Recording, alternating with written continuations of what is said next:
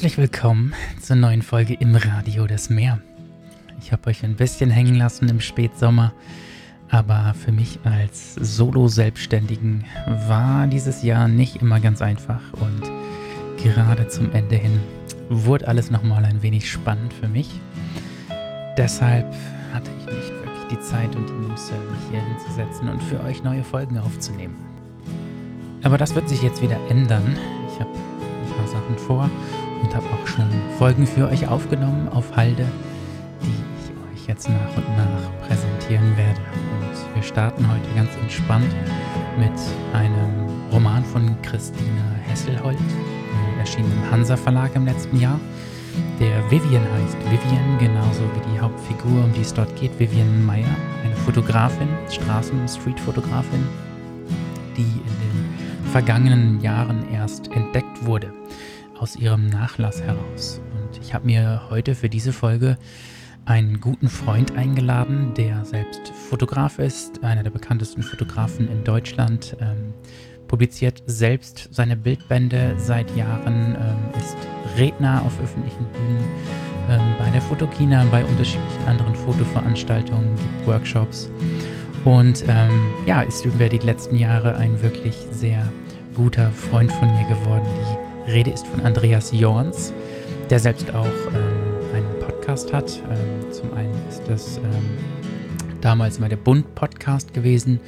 Ähm, jetzt ist es sein eigener Podcast Radio Jorns, wo ähnlich wie ich ähm, ein bisschen Musik macht und äh, in alter Radio-Moderatoren-Manier ähm, ein bisschen erzählt über sein Fotografenleben und seine Liebe zur Musik.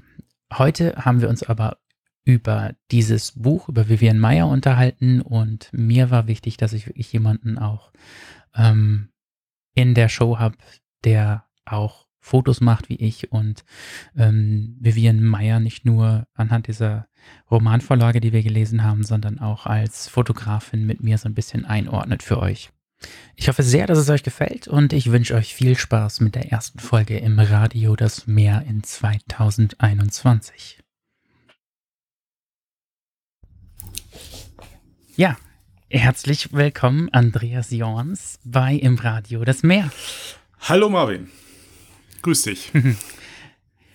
Wir haben uns lange nicht gehört. Ja, äh, zumindest nicht. Äh, ich, deine Stimme ist mir gerade wieder säuselig im Ohr und äh, viel zu viel zu lang vergangen auf jeden Fall. Ja, definitiv. Fällt mir da auf. Und noch länger von Angesicht zu Angesicht, ne? Ja, leider. Ja. Eigentlich hätten wir es ja wahrscheinlich hinbekommen. Ja. Dieses geplant war es. Aber ja, wir machen es nächstes Jahr hier. Schön, Versprochen, äh, ja. Wein in den in den Ich freue mich schon drauf. Genau, in die Weinberge.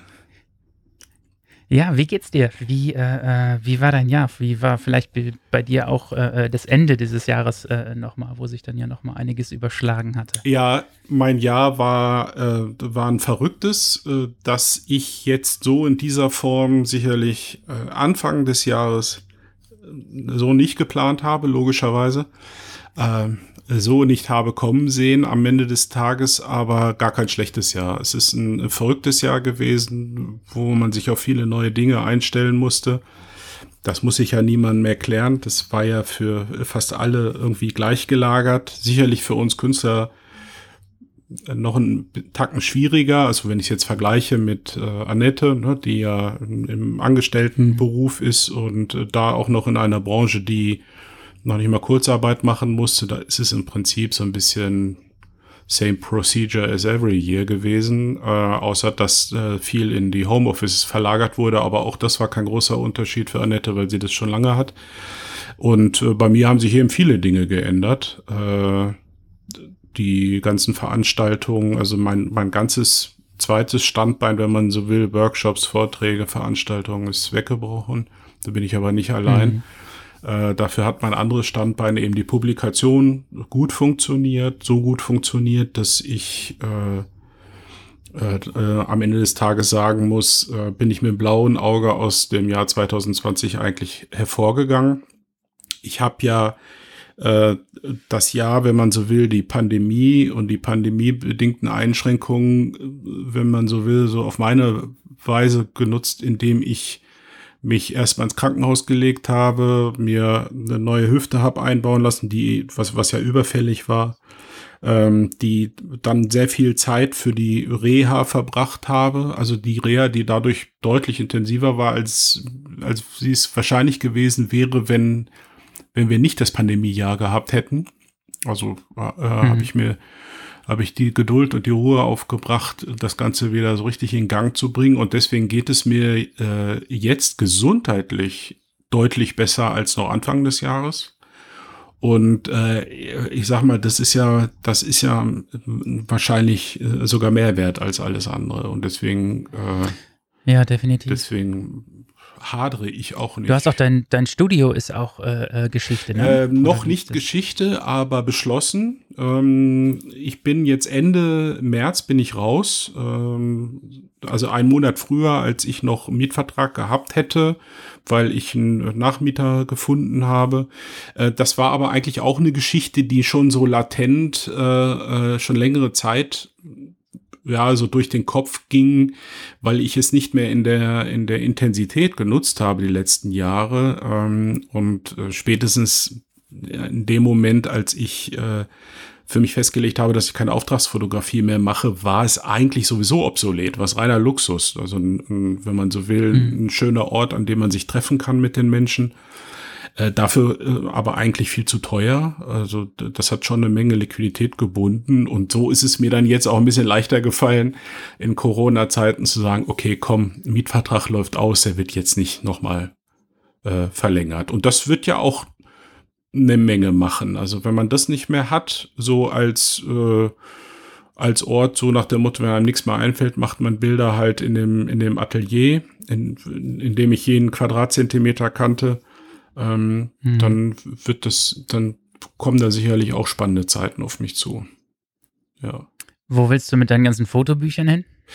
Die habe ich alles schon umgeräumt, du wirst lachen. Also da habe ich jetzt in den letzten Wochen okay. sukzessive ähm, sowohl die Vinylplatten als auch die Bildbände, die habe ich schon hierher geschafft. Ich habe äh, zusätzliche Regale, äh, also ich habe hier in meinem Arbeitszimmer umgebaut, zusätzliche Regale reingestellt, also Schwerlastregale reingestellt und das ist jetzt hinter mir ist jetzt eine große, eine große Bildbandfront und äh, die Platten ist noch eine weitere Etage oben, wo ich ja mein Musikzimmer habe. Also das habe ich alles schon hier hierher geholt. Gehörte so, gehört ja. eigentlich sowieso hierher. Ne? So immer, wenn ich, wenn ich irgendwo, ah, ich müsste mal in dem Bildband, Mensch, wo habe ich den denn? Ach Mist, den habe ich drüben, das war eh nix. Ich bin froh, dass ich das jetzt alles wieder hier habe.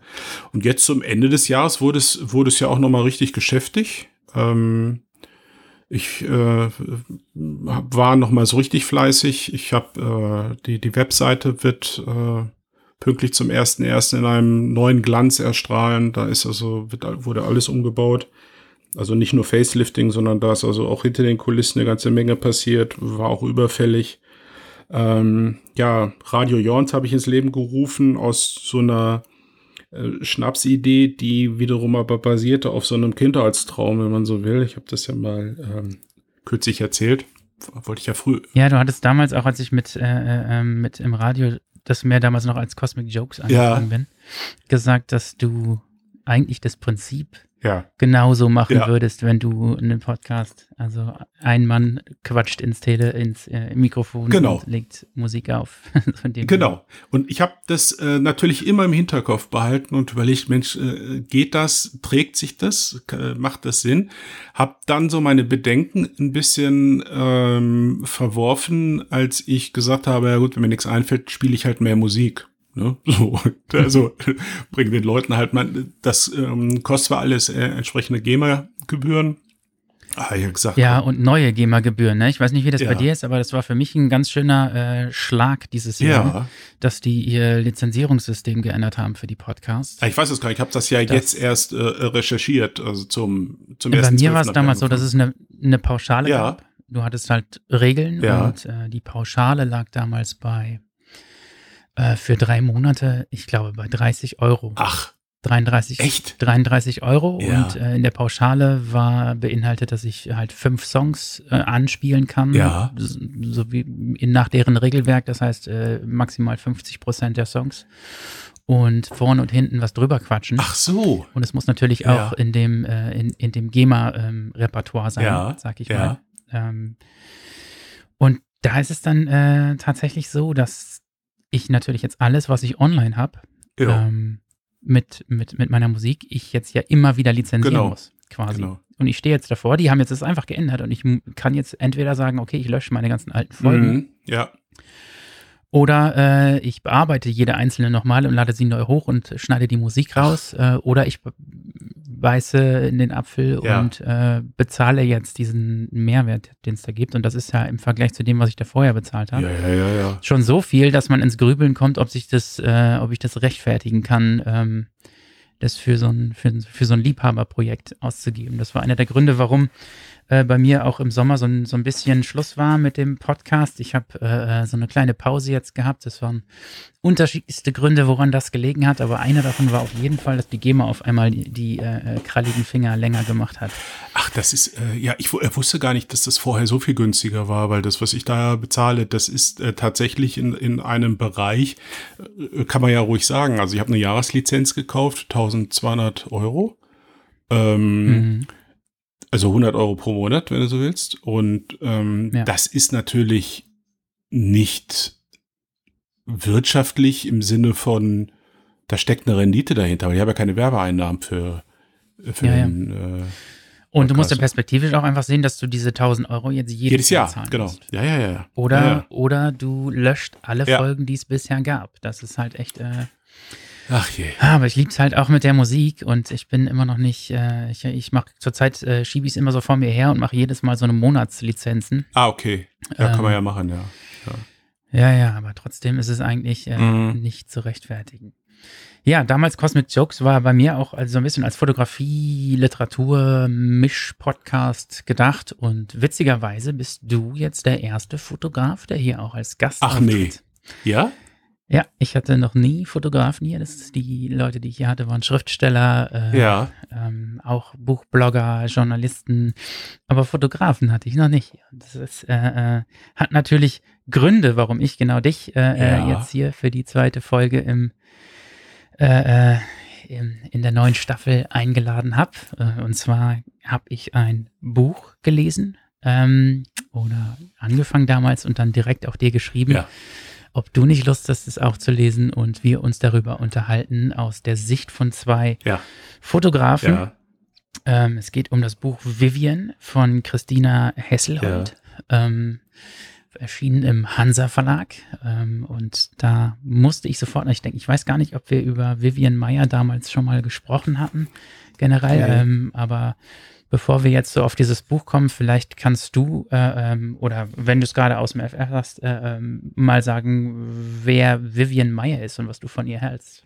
Ähm, ja, Vivian Meyer ist, ist, so ein, ist so ein äh, Phänomen, ist eine, ähm, eine äh, Street-Fotografin, die als solche erst posthum entdeckt wurde. Sie war eigentlich äh, Nanny und äh, hat hobbymäßig äh, fotografiert und das aber sehr, sehr exzessiv. Ähm, mit ihrer zweiäugigen äh, Rollei im Wesentlichen war sie äh, in den, äh, in den äh, Straßen Amerikas unterwegs und hat exzessiv fotografiert und man hat quasi erst nach ihrem Tod in ihrem Nachlass entdeckt, die, ich glaube, jetzt äh, nagel mich nicht fest, aber ich meine, es wären 150.000 ähm, Negative, die zum großen Teil sogar unentwickelt waren.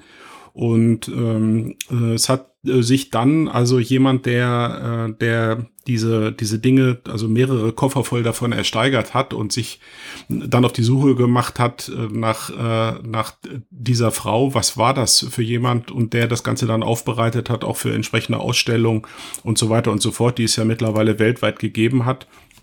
Und äh, ja, und dadurch ist sie äh, quasi posthum zu Ehren gekommen. Etwas, was sie äh, zu Lebzeiten, so wie man jetzt von ihr weiß, in Anführungsstrichen, oder, oder erahnt, wahrscheinlich gar nicht recht gewesen äh, wäre.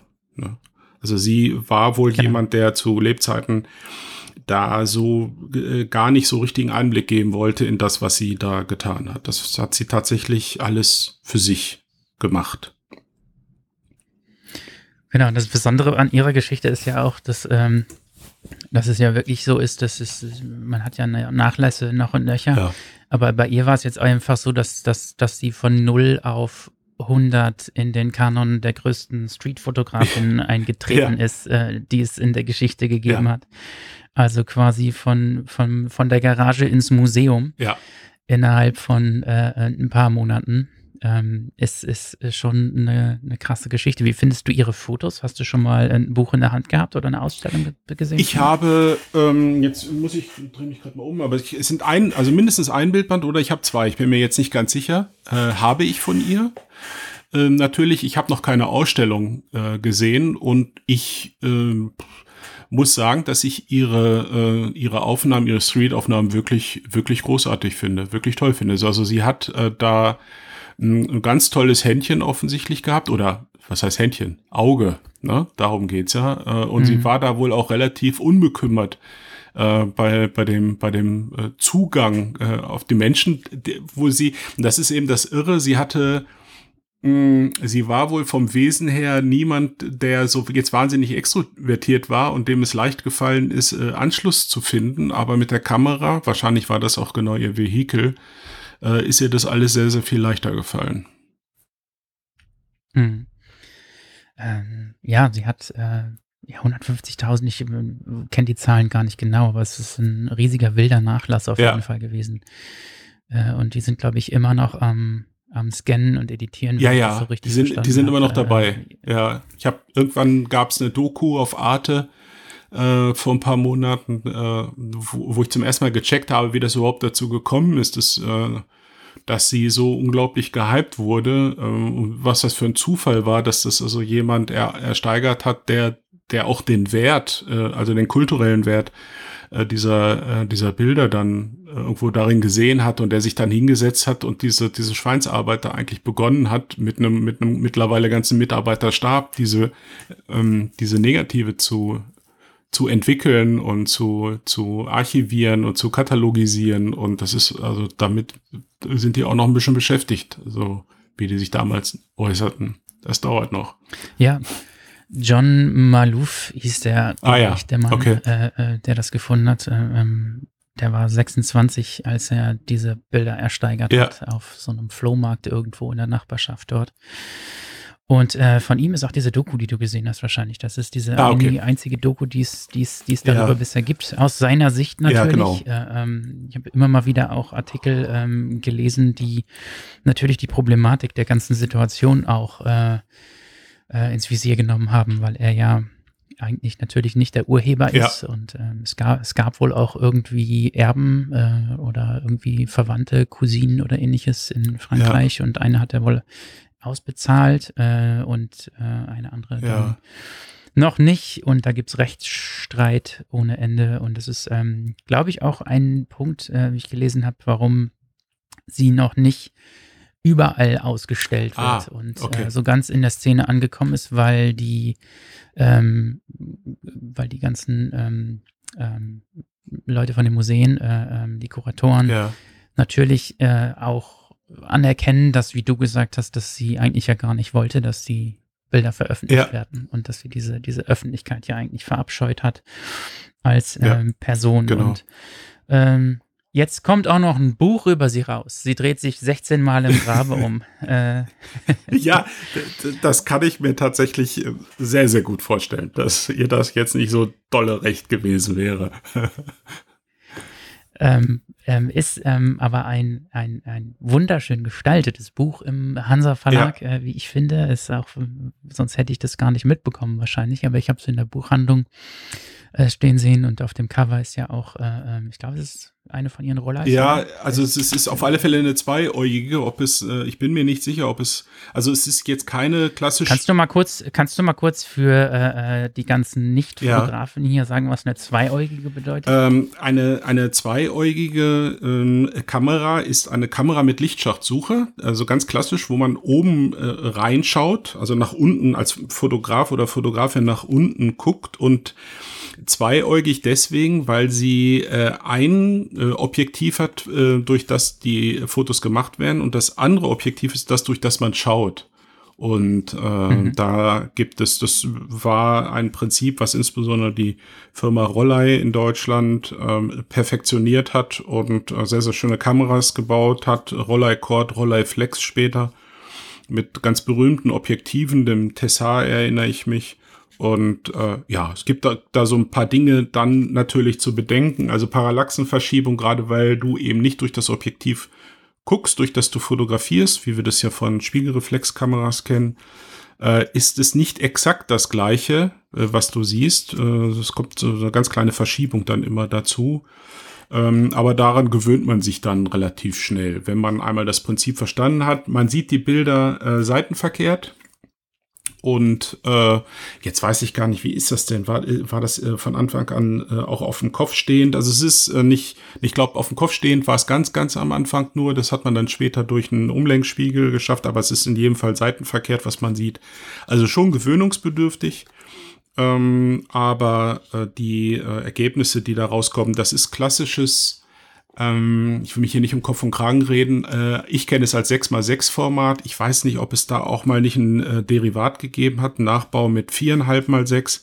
Aber das klassische äh, Quadratformat, also relativ großes mhm. Negativformat ist das, äh, ist das gewesen und ja, somit haben die äh, auch die Bilder, die da, äh, die man da gefunden hat, auch eine jetzt nach den vielen Jahren und Jahrzehnten sieht man schon eine ganz erstaunliche Qualität und eine sehr sehr gute Printfähigkeit, ne?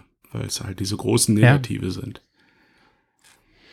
Ja, das ist krass, was die äh, äh, Frau für ein Auge hatte. Auch. Mhm. Und viele von diesen Selbstporträts, die sie gemacht hat, man sieht ja dann immer die Kamera auch. Das ist ja dieses ganz typische, genau. was man von ihr auch, wenn man sie, wenn man sie googelt, sind das äh, auf jeden Fall eine, einige der ersten Bilder, die man sieht, wie sie mit dieser Kamera ja, das, die Selbstporträts das, macht in den Spiegeln und Fenstern und wo auch immer das Besondere ist halt, und das ist etwas, was man, was man feststellt, wenn man sich einfach mal äh, Bilder aus dieser Zeit, aus, gerade aus den 50er, 60er und 70er Jahren äh, anschaut, äh, Porträts, die haben äh, oftmals ein, eine ganz andere Wirkung als Porträts, die man heute landläufig sieht. Und das hat damit zu tun, dass sie aus einer anderen Perspektive aufgenommen sind, nämlich aus einer leichten Untersicht, was wiederum daran liegt, dass die Kamera viel tiefer gehalten ist. Sie ist eben nicht am Auge, sondern sie hängt quasi vom Bauch und du guckst von oben runter. Und, äh, mhm. und das, das sorgt für eine, ja, nicht nur für eine andere Perspektive, sondern auch für eine, für eine gewisse, ja, für, für einen anderen Look der Bilder, wenn man so will. Also ich mag, ich, ich finde das schon sehr interessant und ich mag das auch.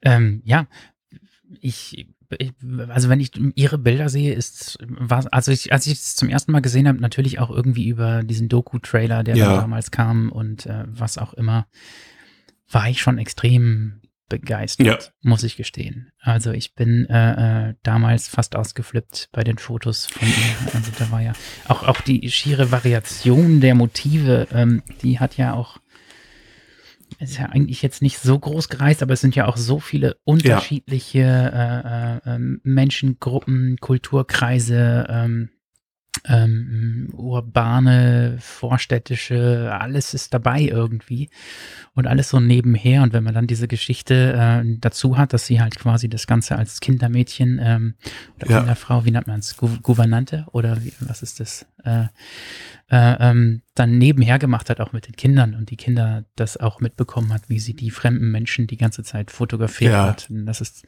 darum geht's ja auch bei, bei Street-Fotografie, dass man Menschen fotografiert, die das eigentlich nicht wissen, äh, in den meisten Fällen noch nicht mal mitbekommen, ja. äh, manchmal aber schon und direkt auch in die Kamera schauen. Ähm, auch bei ihr. Ja.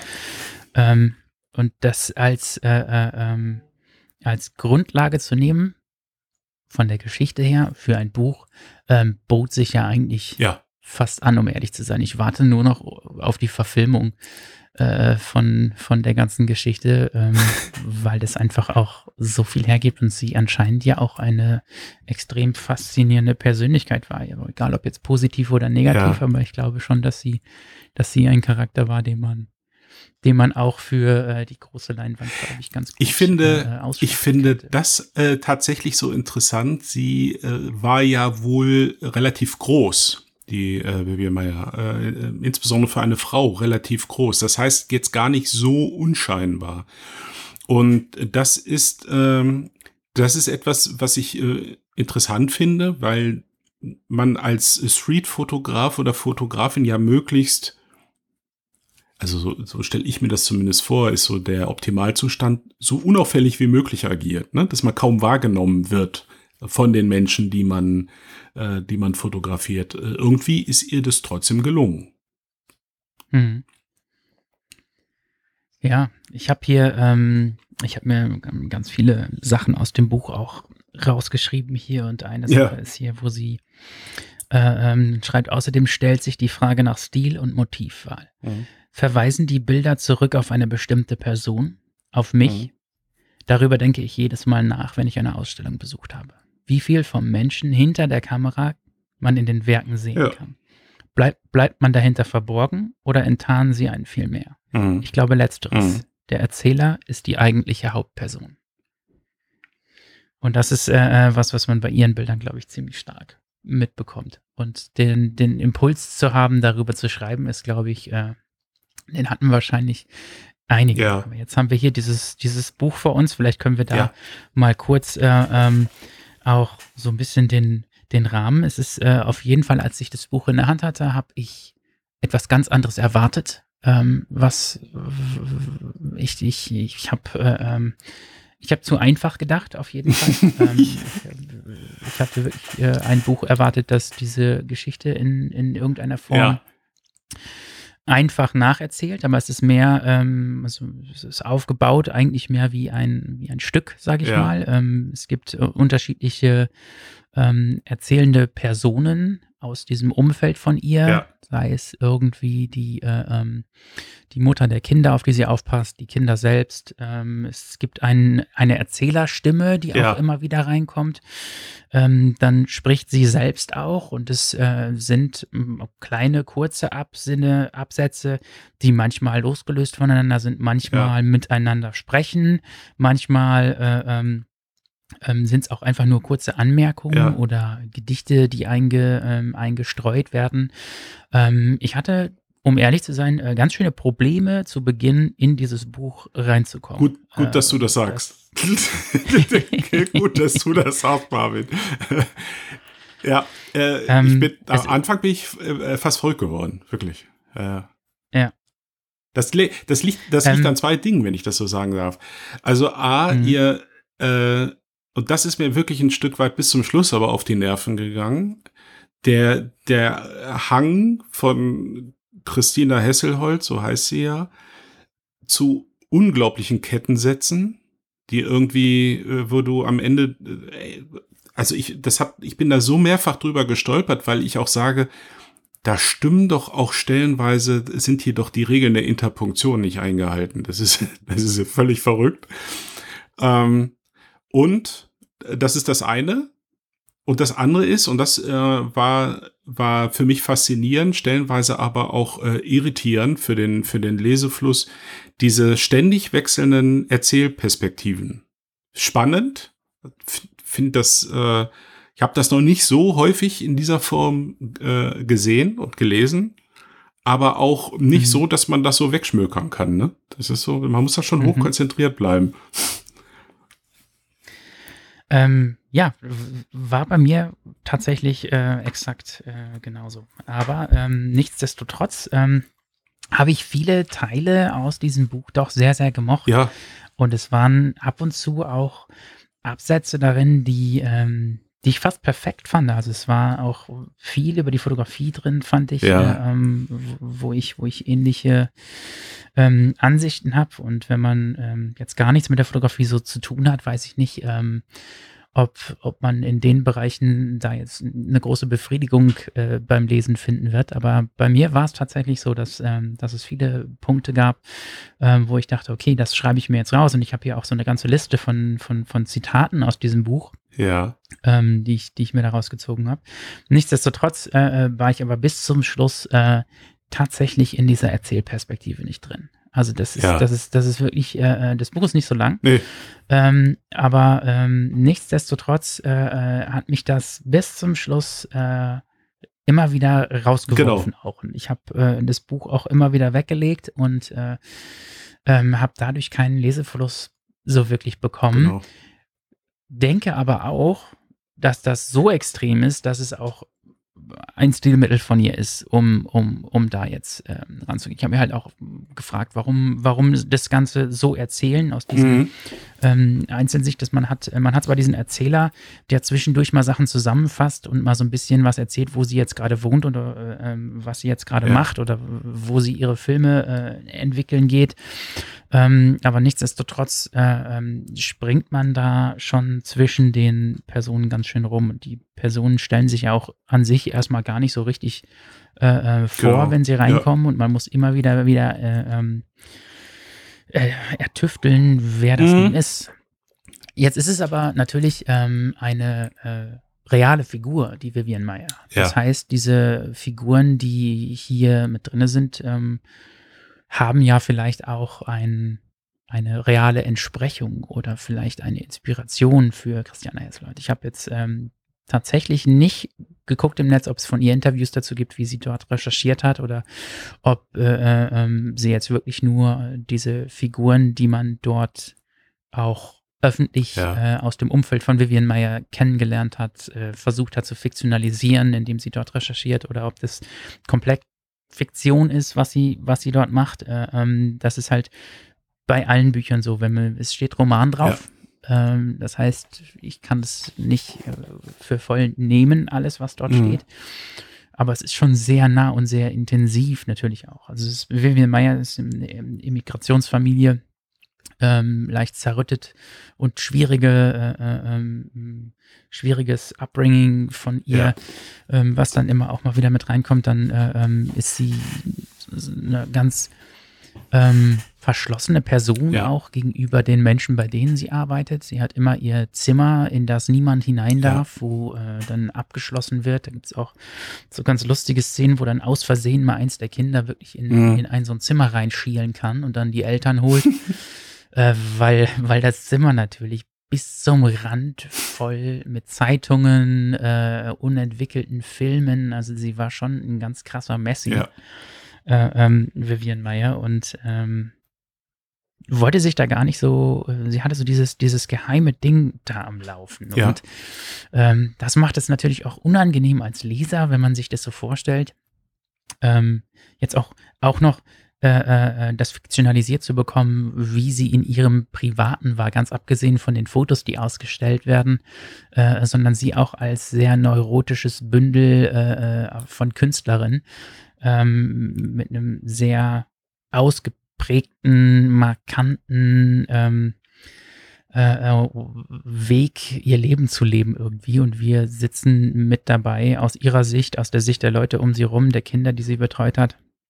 Ähm, dieses Springen äh, war bei mir immer so eine Mischung aus Voyeurismus und dann aber auch wieder abgestoßen sein. Äh, nein, eigentlich äh, ähm, will man sie doch in Ruhe lassen. Äh, äh, und, und warum, warum, warum, warum? Das war äh, ab und zu die Frage, die ich mir gestellt habe. Aber dann kamen wieder diese kleinen poetischen Momente, die ich drinne hatte, die mich dann doch bei der Stange gehalten haben. Und insgesamt war ich am Ende dann doch irgendwie äh, ähm, glücklich, das Buch gelesen zu haben, um ehrlich zu sein. Ja, ich bin, ich äh, krieg äh, gerade fast eine Gänsehaut, weil ich nicht, äh, weil ich das alles, was du gerade beschrieben hast, ging eigentlich exakt auch mir durch den Kopf. Ich hatte Momente, wo ich so diese, diese Typ, man, man sagt ja immer, das Problem, wenn du deine Idole triffst, ne, äh, will man das dann. Mhm. Äh, und äh, das hatte ich hier mehrere Male. Will ich das eigentlich wissen, ne? So bis eben fand ich die Künstlerin äh, Vivian Meyer noch total cool und äh, meine Güte. Äh, ich hatte auch so die Momente und da, da, das ist also das ist wahrscheinlich der Kunstgriff von dieser Christina Hesselholt, dieser Art der Erzählung, die sie hat, dass man, also mir ging das so zwischendurch, vergessen hat, dass es ja gar keine Doku ist, sondern ein Roman, ne? Sondern äh, Mhm. nur, nur weil es äh, um eine ja tatsächlich lebende Person oder ehemals lebende Person äh, geht, äh, heißt ja nicht, dass das äh, hier tatsächlich alles genauso passiert ist. Also eher im Gegenteil. Man muss ja, also ich nehme persönlich an, dass das hier zu 99 Prozent erdacht ist, weil man ja weiß, äh, dass man im Prinzip so gut wie gar nichts weiß über diese Vivian Meyer. Also mhm. das ist im Prinzip alles äh, auf Basis ihrer Hinterlassenschaft wahrscheinlich rekonstruiert und für mich zum Teil aber auch schlüssig rekonstruiert. Warum sollte jemand so exzessiv fotografieren, niemandem so gut wie niemandem seine Bilder zeigen, äh, sein, noch nicht mal den Großteil der Negative entwickeln, sondern einfach nur fotografieren und, und die Filmrollen in Koffern äh, stapeln und verwahren. Das, äh, da ist man so ein bisschen draufgekommen durch dieses Buch. Das, das, also wenn man das so sieht und wie, wie sie so skizziert wird, diese, dieser Messi-Typ, ein Mensch unglaublich neugierig und offen für für, für, für seine Umwelt und ich glaube, das, das ist auch der Grund, warum sie alles dokumentiert hat, als wenn sie diese ganzen Erinnerungen einfach nur sammeln will, archivieren mhm. will. Geht, ich glaube. Ist ja auch nochmal so eine Besonderheit. Normalerweise hat man so Künstler, die ihr Werk nicht veröffentlichen, haben es ja zumindest äh, in irgendeiner Form äh, gesehen. Sie haben es ja erschaffen, ja. aber bei uns Fotografen, äh, ja. Ähm, zumindest war es damals so bei der Filmfotografie, dass dann noch dieser Schritt der Entwicklung äh, dazwischen genau. klebt und äh, den ist sie nicht mal gegangen. Genau. Das heißt, äh, den Auslöser zu drücken und nie wieder zu schauen, was daraus entstanden ist. Ja. Das ist schon äh, sehr besonders. Ja, das finde ich auch. Also für mich, für mich ist es so, dass ich sage, dieser dieser äh, Erzählstil von der Christina Hesselholt, der ist schon auf eine gewisse Art faszinierend. Würde ich mir jetzt sofort ein weiteres Buch von ihr kaufen? Nein. Äh, und dennoch, wie du gesagt hast, fand ich es interessant, dieses Buch gelesen zu haben, weil es so ganz anders war. Normalerweise hat das, ein, hat das einen Umfang, äh, wo du das locker an zwei Tagen weglesen kannst, aber ich habe da auch eine, eine Woche für gebraucht, immer mal wieder in Portionen. Jeden Tag habe ich es mir geschnappt, aber ich habe es mir auch jeden Tag wieder gern geschnappt, weil es dann doch irgendwie äh, manchmal anstrengend, aber irgendwie auch kurzweilig äh, war. Ja. Mhm.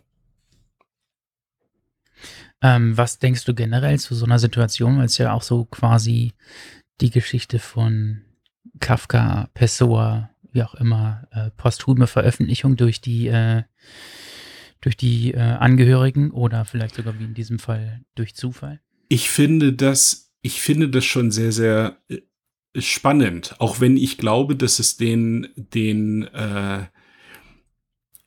den Protagonisten nicht recht ist oder möglicherweise nicht recht gewesen wäre. Es ist, man, man zieht natürlich unglaublich viel raus. Ich erinnere mich auch, dass vor zwei Tagen lief ein großartiger Film ähm, auf dem ersten von äh, Florian Henkel von Donnersmark. Äh, ich habe jetzt Werk ohne Autor. Ähm, genau, Werk ohne Autor. Und ähm, der Gerhard Richter, um den es ja quasi geht in dieser in dieser Geschichte, dem also ich glaube, dass er eine, also maximal eine ambivalente Einstellung zu diesem Film hat. Ne? Er hat sich da ja nicht so, ich weiß, man weiß bis heute nicht, ob er ihn überhaupt in Gänze gesehen hat, aber äh, er hat da wohl eher unwirsch drauf re reagiert. Und dennoch hat mir das den Künstler, selbst wenn das jetzt alles nicht äh, hundertprozentig recherchiert sein sollte und nicht zu hundertprozent äh, alles in dieser Form stimmen sollte, hat das mir diesen Künstler doch viel, viel näher gebracht, als das vorher der Fall gewesen wäre. Und diese ganzen Zusammenhänge mit mit Boys, den man ja dann sieht. Äh, äh, also das Ganze ist ja, also am Anfang war für mich irritierend, warum heißt er jetzt eigentlich in dem Film nicht Gerhard Richter und warum heißt er nicht Joseph Beuys, aber das war eben genau äh, der Grund wahrscheinlich, weil es auch viel Fiktion war. Aber das fand ich unglaublich spannend und ich konnte mit einem Joseph Beuys nie etwas anfangen. Also ich habe da immer noch fast Kindheitstraumata äh, von, von Kunstunterricht, der uns damals äh, auf die Dokumente nach Kassel geführt hat und ich das alles ganz furchtbar fand, was ich da gesehen habe. Äh, aber jetzt so durch diesen dreistündigen Film, äh, ja, das war fesselnd für mich. Hm. Und äh, ähm, was meinst du mit so Veröffentlichung? Sagen wir mal, äh, äh, du hast ein Buch ähm, oder machst ein Buch, was nicht veröffentlicht werden soll, wo du sagst, das äh, äh, nehme ich doch zurück und dann ähm, kommt es nach deinem Tod raus. Boah. Also mir geht es gerade nur um diese Entscheidung, äh, ähm, hat der Künstler quasi das Recht auf diese Entscheidung verwirkt mit seinem Tod. Das denke ich, Oder das denke ich eigentlich nicht. Wenn ich ehrlich bin. Aber Kafka war es ja auch so. Ja. Kafka hat das ja Max Brot gegeben. Ist ja, war ja eigentlich dann die Aufforderung, das zur Veröffentlichung, wenn er sagt, hier nimm das bitte und äh, mach das weg, wenn ich tot bin. Ja. Äh, ist ja indirekt äh, für Kafka-Verhältnisse wahrscheinlich einfach der die Erlaubnis zur Veröffentlichung gewesen. Ich, ähm, aber, oh, ich, äh, kann man. Aber bei ihr ist es ja jetzt gerade so extrem krass. Es ist jemand, der sie nicht kannte. Ja. Es ist jemand, der damit gerade Unmengen an Geld macht. Der, äh, ja, eigentlich ausgesorgt hat. Mit 26, äh, mit Dingen, an der Ja. Urheberschaft er eigentlich keinen, keinen Anteil hatte. Aber, Und, äh, aber was wäre ja. die Alternative? Die Alternative wäre einfach, dass das, was man heute von ihr kennt, nie gesehen hätte. Nie mh, irgendjemand gesehen hätte. Das ist doch auch schade. ja, zwischen den beiden Polen spielt sich halt ab. Ja, das ist Also ich, äh, äh, e- ethisch, moralisch betrachtet, äh, es geht's eigentlich nicht. ja? Ja. also da kann man nur hoffen, dass das dann, wenn es denn schon gemacht wird, dass es behutsam gemacht wird. Und bisher hatte ich den Eindruck eigentlich, dass das, dass das so ist. Mhm. Ähm, ich würde gerne mit dir über, über, über so ein Thema auch Ja. äh, anknüpfend daran jetzt nochmal sprechen.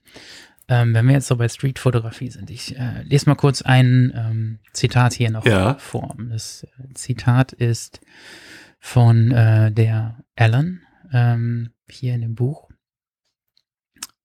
Sie steht äh, äh, äh, sie steht nur einen halben Meter von einem verrückten armen Mann entfernt und fotografiert ihm mitten ins Gesicht, ohne ihn um Erlaubnis zu fragen. Denn sie fragt nie um Erlaubnis. Sie drängt sich den anderen Leuten mit ihrer abscheulichen Rollei auf und wenn sie wütend werden, lacht sie nur und zuckt mit den Schultern und geht weiter oder macht noch ein Foto.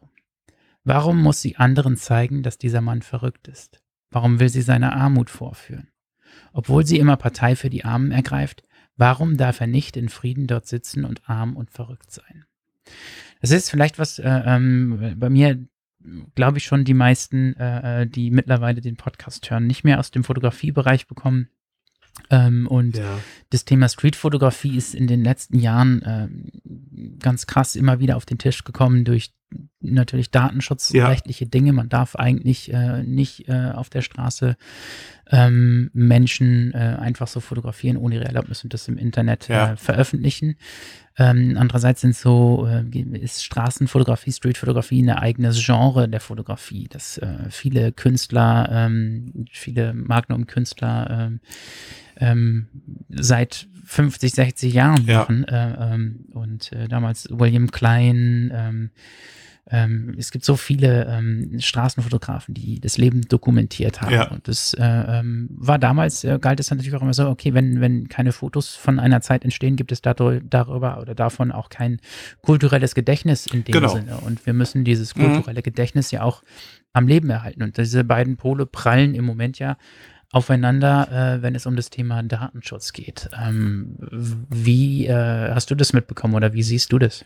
Ja, das, das äh, be- betrachte ich tatsächlich auch sehr ambivalent und das ist so ein bisschen eine Grundproblematik, insbesondere bei der äh, Street-Fotografie, aber äh, vielleicht sogar ganz allgemein im, im Bereich Reportage und Dokumentation, dass ähm, das früher noch vor 50, 60 Jahren natürlich einen anderen Stellenwert äh, hatte. Heute an dem wir äh, ja äh, komplett in einer multimedialen Gesellschaft leben und alles in irgendeiner Form äh, äh, gefilmt und fotografiert und und äh, stellenweise auch überwacht wird, mh, äh, ist da natürlich eine, eine, eine größere Skepsis und eingetreten und möglicherweise auch äh, das stellenweise, also ich, ich sag's mal ganz provokant, fast überflüssig geworden. Und ähm, man, man sieht dann äh, immer mal wieder, dass äh, sich, um dann doch als Fotograf oder Fotograf Aufmerksamkeit äh, zu erhaschen, ähm, zu immer extremeren Mitteln getroffen, äh, äh, ähm, äh, gegriffen wird. Das war das Wort, was ich suchte. Und das, äh, das finde ich schwierig. Also wenn Fotografie, gerade Street-Fotografie, so einen Vorführeffekt bekommt.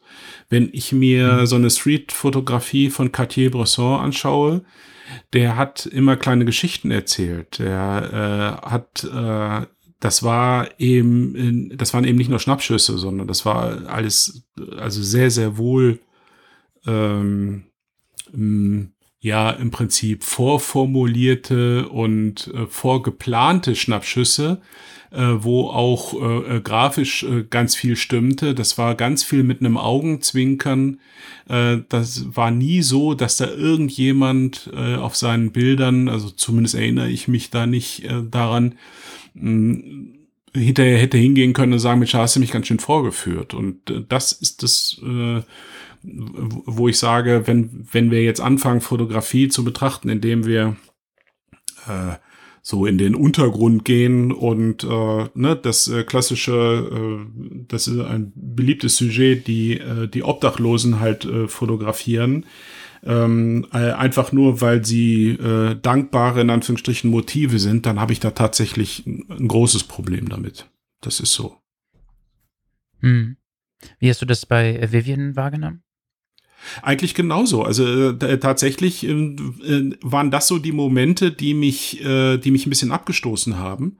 Und äh, wo ich dann so an diesen Fotografen-Typus Bruce Gilden vor Augen hatte, ne? der das ja, mhm. der das ja also bis zum Exzess äh, perfektioniert. Und da gibt's auch den einen oder anderen Japaner, der das in der Form macht. Und da werden. Bruce Gelden, äh, für, die, für die Leute, die den nicht ja. kennen, Bruce Gelden hat, äh, äh, ist auch Straßenfotograf und bei ihm geht alles über Nähe und Schockeffekt. Ja. Das heißt, er ist nicht derjenige, der äh, unbemerkt äh, aus der Hüfte ein Foto schießt. Ja. Gibt es bei ihm natürlich auch, aber er ist eigentlich bekannt dafür, dass er noch so einen kleinen Blitz auf seiner genau. Leica genau. äh, angeschnallt hat, den in der Hand hat, also nicht oben auf der Leica und dann den Leuten quasi diesen Blitz äh, in die Fresse hält ja. und äh, mit einem Weitwinkelobjektiv äh, in 30 Zentimeter Entfernung äh, auf die Gesichter ja. draufballert und dadurch natürlich völlig entstellt und äh, sehr markant macht, was natürlich zu sehr, sehr interessanten Bildern führt mhm. und äh, äh, auch einer extrem krassen Bildsprache, aber natürlich ein kompletter Eingriff in die Privatsphäre anderer Menschen ist. Ja, oder ich, ich erinnere mich, dass ich vor ein paar Jahren auf der Fotokina, da war eine Ausstellung von, äh, Bruce, ich meine, es wäre, doch, das war Bruce Gillen, ähm, die Ausstellung hieß Ugly Faces. Und allein, wenn, wenn, weißt du, und dann eine Zusammenstellung. Oh, da war ich auch. Hm? Da haben wir, äh, äh, da war ich auch. Das war ja. auf der Fotokina vor zwei, drei Jahren. Drei, vier, vier, fünf Jahren, glaube ich, oder? Nee, ähm, ja, ja, doch, doch, doch, äh, genau, und das, äh, und das finde ich dann halt schwierig, ne? Also, wenn du, wenn du äh, das dann erkennbar machst oder hinterher sogar apostrophierst, guck mal, hässliche Menschen, dann äh, ja, weiß ich jetzt nicht, ist, ist jetzt nicht mein äh, Grundverständnis. Also ich maße mir auch nicht äh, an, darüber zu befinden, ist das jetzt Kunst oder nicht. Das, äh, das ist ja immer, äh, das ist ja immer Geschmackssache. Ja, in dem Fall tatsächlich auch einfach nur durch die Titelwahl. Ne? Ja. Also an sich kann ich mich daran erinnern, dass ich die, äh, die Porträts auch ziemlich gut fand. Also die waren sehr interessant natürlich, äh, aber diese äh, Karikierung durch den Titel war dann das, was das Ganze wieder unsympathisch gemacht hat. Naja, ja. ähm, nichtsdestotrotz, äh, ähm, das ist äh, ähm, natürlich ähm, schwierig und auch ein Thema, was auch immer wieder ähm, in diesem Buch vorkommt. Ähm, ja. Das Buch hat den Titel Vivian tatsächlich einfach nur, falls ihr das mhm. ähm, nochmal ähm, euch anschauen wollt. Und ähm, es gibt immer wieder auch natürlich Verweise darauf, auf den Ruhm, von dem sie natürlich nichts wissen konnte. Und hier gibt es Passagen drin, die das natürlich so ein bisschen andeuten und auch so ein bisschen frech andeuten. Ähm, ja. Ähm, und hier ist es dann so, sie hat dann, äh, sie hat immer bestimmte Leute, wo sie ihre Fotos entwickelt, muss da immer aber aufpassen, das nicht lange, zu lange bei einem Entwickler zu machen, weil der dann mitbekommt, wie gut sie ist und so. Und ja, ist, ja. Hier ist eine Entwicklerin, die heißt Caroline und der Absatz hier geht, Caroline setzt mich unter Druck, ihr etwas von mir zu zeigen. Möglicherweise muss ich meine Filme künftig woanders kaufen, vielleicht auch jedes Mal an einem neuen Ort. Was ich mache, ist so gut, dass ich nie wieder meine, Ruhe, meine Ruhe haben werde, wenn ich es den Profis zeige. Niemand soll mein Zimmer sehen. Niemand soll meinen Körper sehen. Niemand soll meine Familie sehen. Niemand weiß, wer mein Bruder ist. Zweimal hat er mich Sis genannt. Ich werde immer weiter sehen und immer weiter gehen. Ich hoffe, dass mein Herz eines Tages stehen bleibt, während ich gehe. Ich aber so falle, dass der Mantel oder das Kleid, je nachdem in welcher Jahreszeit, den Moosbodenbereich bedeckt. Es wird Zeit, dieses alberne Wort endlich auszumisten. Ja. Ähm, ja, sind sehr poetische, schöne Teile auch in diesem Buch. Total. Die, äh, ja.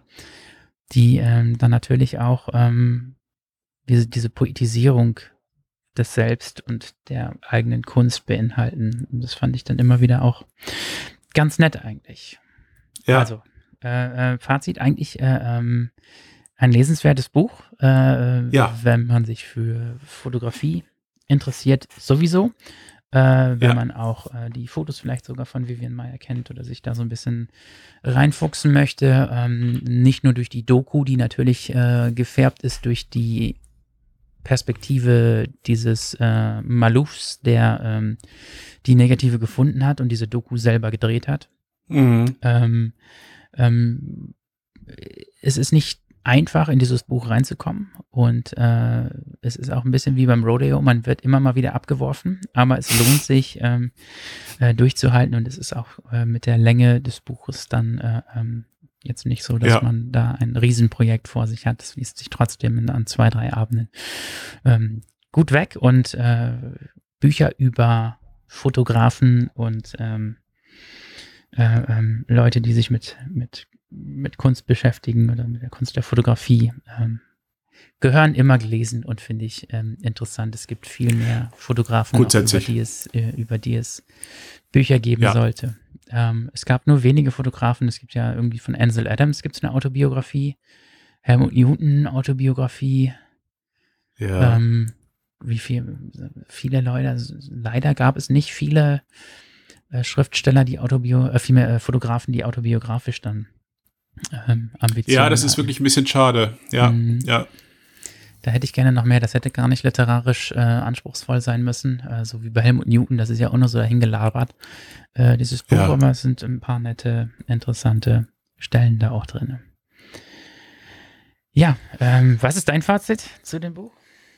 Mein Fazit ist äh, äh, ähnlich gelagert, dass ich ähm, das wirklich jedem empfehle, der, ähm, der so ein bisschen äh, Kontext vielleicht haben will zu den Bildern von Vivian Meyer, die äh, ja wirklich eine, eine sehr, sehr äh, interessante Persönlichkeit war.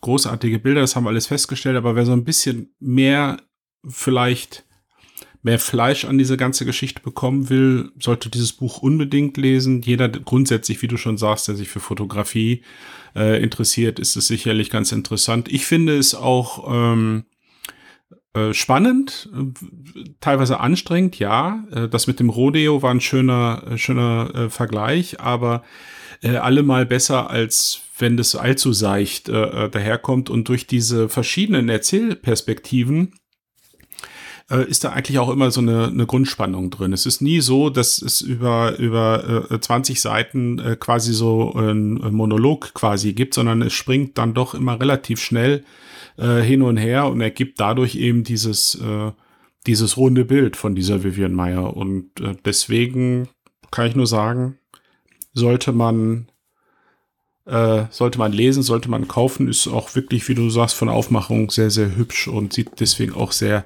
hübsch im Bücherregal aus. Gab es was anderes dieses Jahr, was du gelesen hast, was du, was dich begeistert hat? Äh, oh, ich habe ich hab dies Jahr so viel gelesen wie, wie äh, also lange schon nicht mehr, weil ich auch entsprechend Zeit hatte. Ich, ähm, momentan ist es so, dass ich ähm, mehrere Bücher gleichzeitig lese, was damit zu tun hat, dass es nicht einfach Romane oh nein, sind. Damit fängt es an. Es ist ja, der Untergang. Ja, das ist ein bisschen so. Das ist durchaus äh, nicht immer leicht, äh, durchaus ein bisschen anstrengend, aber äh, andererseits auch echt faszinierend. Und es sind, ähm, wenn ich jetzt so drüber nachdenke, ist es nur ein ein Roman und das ist mehr so leichte Kost, ähm, so ein bisschen äh, fiktional. Das ist ähm, ansonsten von äh, Susan Sonntag die äh, fotografischen Essays. Dann ähm, da lese ich im Prinzip seit Sommer immer mal wieder drin. Dann habe ich von, äh, von eigentlich Lothar. wir darüber, das ist auch ein Buch, was ich immer mal wieder lese. Äh, ähm, das ja. wäre eigentlich auch äh, vielleicht mal eine oh ja, es ist großartig. Ja, ja. Ähm, eine zukünftige Folge. Ich meine, das Referenzbuch für, für Fotografen und an jedem äh, Museumsausgang äh, wird es einem noch ins Gesicht gedrückt. Ähm, Susan ja. Sonntag on Photography. Ja, ja, das kostet überall als Mitnahmeartikel irgendwie für 5, 6 Euro oder so, hätte ich fast gesagt. Ja. Äh, also für relativ kleines Geld ist so ein kleines, schmales äh, äh, Büchlein. Ähm, unglaublich interessant und wie, wie du schon sagst, das ist etwas, was man öfter liest und immer wieder was Neues auch entdeckt. Ich äh, habe noch eins, was du, äh, weiß ich, wenn du es noch nicht kennst, wäre es eine Empfehlung für dich ähm, von Lothar Schirmer ähm, vom, vom Schimmer und äh, Mosel Verlag äh, über meine Künstler. Da hat er alle Reden und Vorträge ähm, äh, zusammengefasst. Also auch äh, diesen ganzen äh, Laudatius für, für Künstler wie Peter Lindberg und äh, Co. Ah, okay. Sehr, sehr, sehr interessant. Dann lese ich die Autobiografie von John Peel gerade. Der sagt ja jetzt vielleicht nichts. Das ist der, das ist so, gilt der als der einflussreichste DJ ähm, aller Zeiten, äh, Engländer, okay. leider, leider auch schon ein paar Jahre tot, der äh, damals auf dem Piratenschiff angefangen hat, ähm, Radio zu machen und als die Engländer das dann verboten haben, äh, ist er bei der BBC untergekommen. Also er war einer von den wenigen, die da begnadigt wurden. Und dann äh, hat er bei der BBC eine eigene, ein eigenes Radioformat bekommen, was über Jahrzehnte lief. Und der, der Typ, der hat halt unzählige Künstler äh, entdeckt quasi, indem er sie immer wieder, immer, in denen er denen immer Airplay gegeben hat, wo wo sie sonst auf, den konventionellen Kanälen eben keine bekommen haben. Äh, das klingt, das klingt auf jeden Fall äh, äh, ziemlich spannend. Mein, ja. äh, mein Logo von Im Radio das Meer ist ja auch eine Referenz an die Piratenradios. Ah, ja, siehst du. Ja, das sind so die, die mir jetzt gerade äh, einfallen. Ich habe ich hab gerade das Gefühl, ich hätte eins vergessen, was ich auch noch gerade lese, aber da komme ich gerade nicht drauf. Nee, weiß ich nicht. Ja. Ja, hat mich auf äh, jeden Fall gefreut. Wie schaut es bei dir äh, im nächsten Jahr aus? Du hast ähm, gesagt, äh, es gibt kein Studio mehr und ähm, wie sieht es aus mit deinen, du reist ja auch immer so ein bisschen an die Küste unten. Ja. Ähm, und, und machst dort ein bisschen was. Gibt es da irgendwas, was angedacht ist fürs nächste Jahr? Ja, im Prinzip starte ich das Jahr mit, äh, mit einem neuen Bildband. Direkt äh, 1. Februar wird äh, die Veröffentlichung sein. Und dann ist der andere Fixpunkt ist äh, die Ausstellung auf Hör, die momentan, also die ist angesetzt für den 20. Juni, ist die Vernissage und das wird eine, eine große äh, Ausstellung, die ein halbes Jahr läuft und äh, eine relativ große Ausstellung sein wird mit dem Thema Inseljugend. Dafür war ich ja insgesamt zehn Wochen äh, in zwei Abschnitten auf der Insel und ja, da werde ich jetzt Anfang Februar äh, ins äh, Hochfahren zum Museum. Da werden wir die finale Bildauswahl machen. Dann geht's um den Ausstellungskatalog und all diese Dinge. Mhm. Ich werde vielleicht eine kleinere Ausstellung ähm, in Österreich machen im Spätsommer. Da müssen aber noch Gespräche geführt werden, ähm, thematisch zu dem Bildband What If, der jetzt am 1. Februar erscheint. Und mehr habe ich momentan noch nicht geplant, Marvin, weil was willst du planen, ne? Also ja, das ja, ja. ist äh, äh, alles, alles das, was äh, so in Richtung Workshops und so weiter geht, habe ich ähm, jetzt erstmal gedanklich ins, ins deutlich zweite Halbjahr äh, verschoben Und ja, mal gucken, wie dann die Entwicklung ist. Ja, es ja. Geht, mir, geht mir da ähnlich, auf jeden Fall. Aber es stehen einige andere Sachen hier an, die auch schön werden, glaube ich. Ja, so ist das doch aber bei uns, ne? Also wir sind ja nicht untätig. Also auch wenn wir jetzt, äh, also ich nehme ja an, dass für dich das gleiche gilt wie für mich. Ähm, nur dadurch, dass wir jetzt unsere Nase momentan nicht überall zeigen können, wo wir es, wo wir es gerne würden, heißt ja nicht, dass wir nichts machen, ne? Gegenteil. Ja, war für mich halt nochmal eine, eine andere Geschichte, da es das erste Jahr volle Selbstständigkeit war. Ja. Äh, ähm, da, äh, was, für, was für ein schönes erstes Jahr, ne? Ja, ganz wunderbar, auf jeden Fall. Ja. Aber dadurch habe ich tatsächlich ab Sommer überhaupt keine Zeit mehr gehabt für weder Podcast noch, noch sonstige Dinge. Ja. Das war ein bisschen doof. Da ist man schon Künstler und ja. dann macht man gar keine Kunst mehr. Das soll ja. das. Ja. Ja, naja. aber das wird, also ich glaube, dass das bald, äh, ich bin, bin wirklich positiv, ich bin optimistisch. Äh, ich glaube, dass das jetzt durch das ganze Impfen und so weiter dann bald seinen Schrecken verloren hat. Äh, müssen wir noch ein bisschen, ein bisschen geduldig sein, Füße stillhalten und ich denke ja. mal, ab Sommer können wir dann wieder ordentlich durchstarten.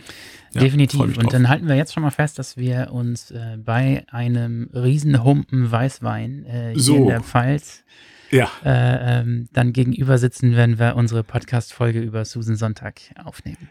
Ich freue mich sehr drauf. Das äh, trage ich mir gleich ein, Marvin. Sehr cool. Andreas, ich wünsche dir alles, alles Gute und äh, alles viel Gute. Erfolg. Ich hoffe, ich kann die Ausstellung besuchen nächstes Jahr auch.